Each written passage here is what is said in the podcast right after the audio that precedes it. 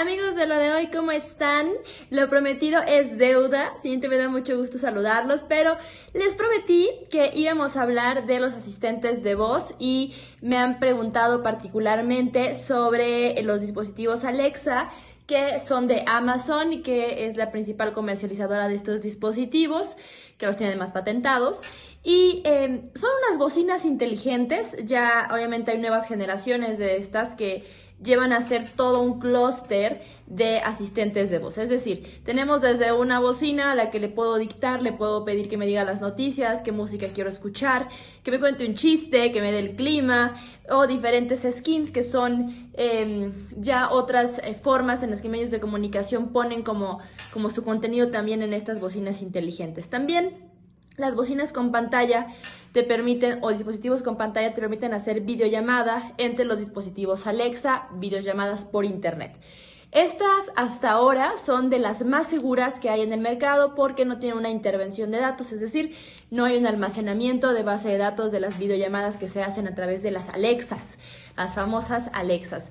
Y eh, también tienen obviamente todo el clúster eh, de poder apagar la luz, vía remota, eh, poder tener otros dispositivos conectados y que todo lo controles desde tu dispositivo móvil les recomendamos, sí, no, sin duda es eh, un acercamiento ya total a eh, las casas inteligentes. Eh, lo que quieren es el Internet de las cosas. Pensaríamos que faltaban muchos años para el Internet de las cosas, pero la realidad es que no, ya tenemos cafeteras, refrigeradores, estufas que se conectan a Internet. Realmente el clúster de Alexa es el más sencillo. yo lo recomiendo en particular porque es fácil de usar eh, es amigable, es divertido también hasta como hacer un presente a, los que no son tan digitales y que se vayan metiendo a este tema, está padre, es, una buena forma de meterlos al escenario digital.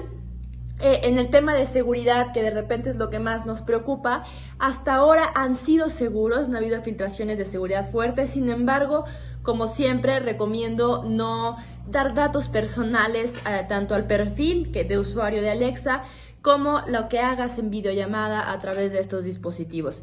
Eh, son muy accesibles en precio, creo que en el mercado son de los eh, más accesibles, entonces eh, vale la pena intentarlo, empezar con el Echo Dot, que es el más barato, hasta, bueno, el clúster de apagado control remoto. Tú siempre tienes la mejor opinión, dinos si tienes dudas y por supuesto le vamos a dar seguimiento al avance de los asistentes de voz. Adiós.